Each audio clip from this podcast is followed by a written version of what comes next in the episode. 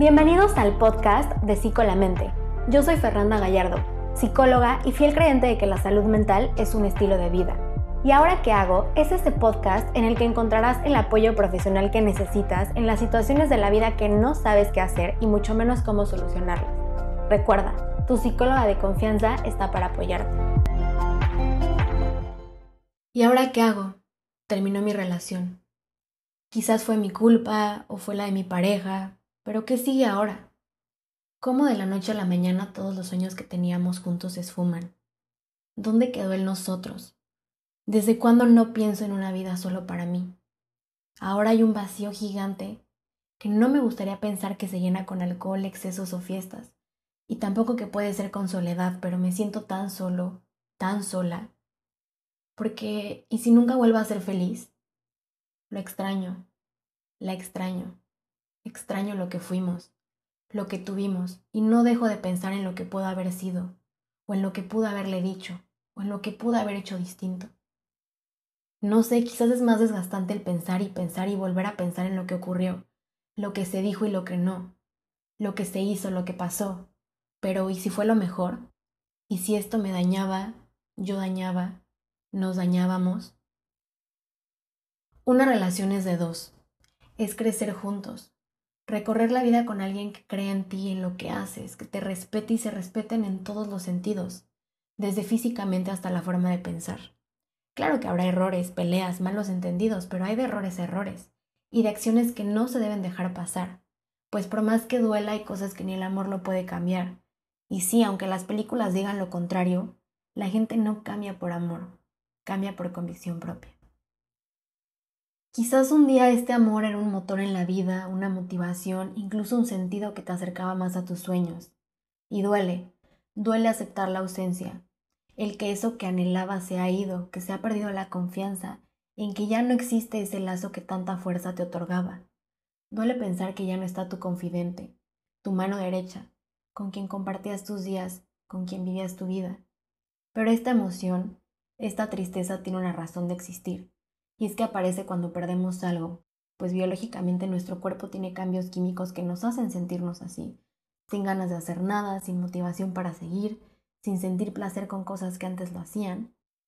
La energía de nuestro cuerpo se reduce porque es lo que, aunque no queramos, nos hace procesar lo que acaba de ocurrir, la pérdida de una relación. Pero, ¿y si nadie me vuelve a creer igual? ¿Y si nunca vuelvo a amar? ¿Cómo dejo ir este amor? ¿Cómo sigo adelante? ¿Cómo olvido lo que fue? ¿Cómo quito este dolor en mi pecho, esta falta de aire, este malestar?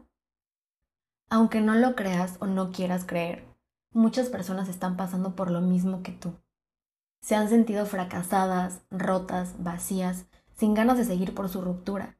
No eres el único o la única que siente que no merece ser feliz o que tu aspecto es el causante de la ruptura. No eres una mala persona ni estás mal por pensar como piensas. Eres un ser humano y terminaste una relación que era importante para ti. Es válido sentirte así.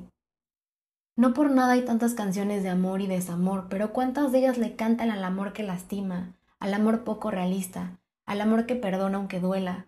Aunque por ley de la naturaleza necesitamos por instinto estar en pareja, también es necesario entender que no somos animales y eso nos otorga una capacidad de razonar sobre qué sí queremos para nosotros mismos y qué no queremos en nuestra vida.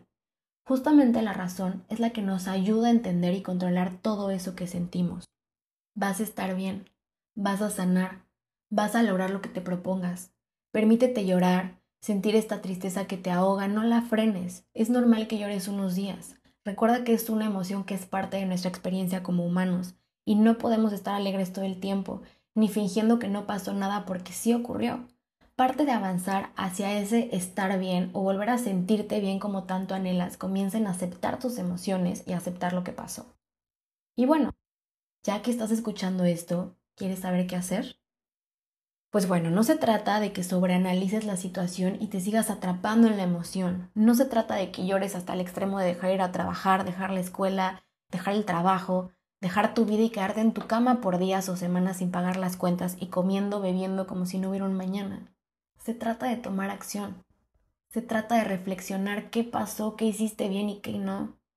¿Qué lección te quedas de esta relación? ¿Y qué vas a empezar a hacer para volver a sentirte bien? hasta un nunca o siempre. Y es que por eso soñamos con un amor para toda la eternidad. Y no porque no exista, sino porque en ocasiones, si no es que en la mayoría, a veces solo nos corresponde compartir un tiempo de nuestra vida con esa persona, y las cosas terminan porque deben de terminar. La misma naturaleza nos enseña que hay un ciclo, que hay un límite, y es que al ser humano parece que nos encanta el reto de excedernos. Pero no, parte de ese sentirte bien es encontrar ese equilibrio, esa capacidad de decir hasta aquí llegó porque fue lo más sano para las dos partes. Llámese infidelidad, falta de interés, groserías, maltrato, distancia, diferencias de intereses, etc. Implica que alguna de las partes ya no estaba dando eso que tú necesitabas para estar bien, o tú no estabas dando eso que la otra parte necesitaba para sentirse bien, o simplemente querían estar solos, querían cosas distintas. Cuando elegimos una pareja, lo hacemos desde nuestras necesidades inconscientes, desde nuestros deseos y anhelos más profundos que necesitan ser satisfechos para estar en pareja ya sean deseos sanos o no. Es como alguien que llama nuestra atención y por eso lo elegimos como nuestra pareja. Pero hay veces en las que esa pareja ya no está llenando eso que tú necesitas o tú no estás llenando lo que la otra parte necesita y es válido. Y es que no se trata de que llenen sus vacíos o necesidades juntos, sino de que de alguna manera congenien y fluyan. Estamos en constante cambio aunque nos cueste aceptarlo. Si te pregunto, hace cinco años necesitabas las mismas cosas para ser feliz, es muy probable que me contestes que no, porque somos seres únicos, dinámicos, en movimiento y es válido querer o necesitar algo más. No te atrapes en el enojo de todo lo que diste o hiciste por tu pareja y que crees que no valoró. Si lo diste en su momento, fue porque creíste que fue lo correcto y te nació hacerlo por ese amor que se tenían. No te enojes por lo que pudo haber sido y no fue. Por más que nos cueste entenderlo, no tenemos control de las cosas, solo de nuestro hoy, de nuestro presente. Por alguna razón que quizás hoy no entiendas y no quieras entender, hay algo más esperando para ti. Te invito a que reflexiones esto en tu mente, que lo escribas e incluso lo platiques con alguien de tu confianza. Date el tiempo que necesites. Ponte música, relájate, quizás ten unos pañuelos cerca. Permítete conectar contigo y entender esta ruptura. Reflexiona. ¿Por qué te sientes así? ¿Hay alguna otra explicación para entender por qué ocurrieron las cosas así? ¿Qué te dejó para bien? ¿Qué no te gustaría volver a hacer o que te hicieran? ¿Qué puedes hacer para cambiar eso que no te gustó? ¿Qué aprendiste de esta relación? Piénsalo. Tómate tu tiempo, quizás tardes un rato en contestarlo Puedes poner pausa y regresar a este capítulo. Puedes volver a ponerlo y reflexionarlo después. Pero responder esto, incluso escribirlo, va a ayudarte a poner tus ideas en claro. Y bueno, ahora que entiendes un poco más tu situación, vamos a una última pregunta. ¿Quién eras antes de la relación? Es difícil preguntarse eso porque muchas veces uno cambia por una relación, por una pareja, porque pues te interesas más en otras cosas y es válido, pero ¿por qué no vuelves a ver a tus amigos? Retomas los días en que son solo para ti, en las que disfrutas tu espacio. Haz ejercicio, toma un curso de algo que siempre habías tenido ganas y no había tiempo. Agradece lo que puedes agradecer de la relación. Como bien dicen, de amor no te mueres. Y el amor más importante, y que sí es para toda la vida, es el amor propio. Esto pasará, este dolor sanará, Estarás bien si quieres estar bien.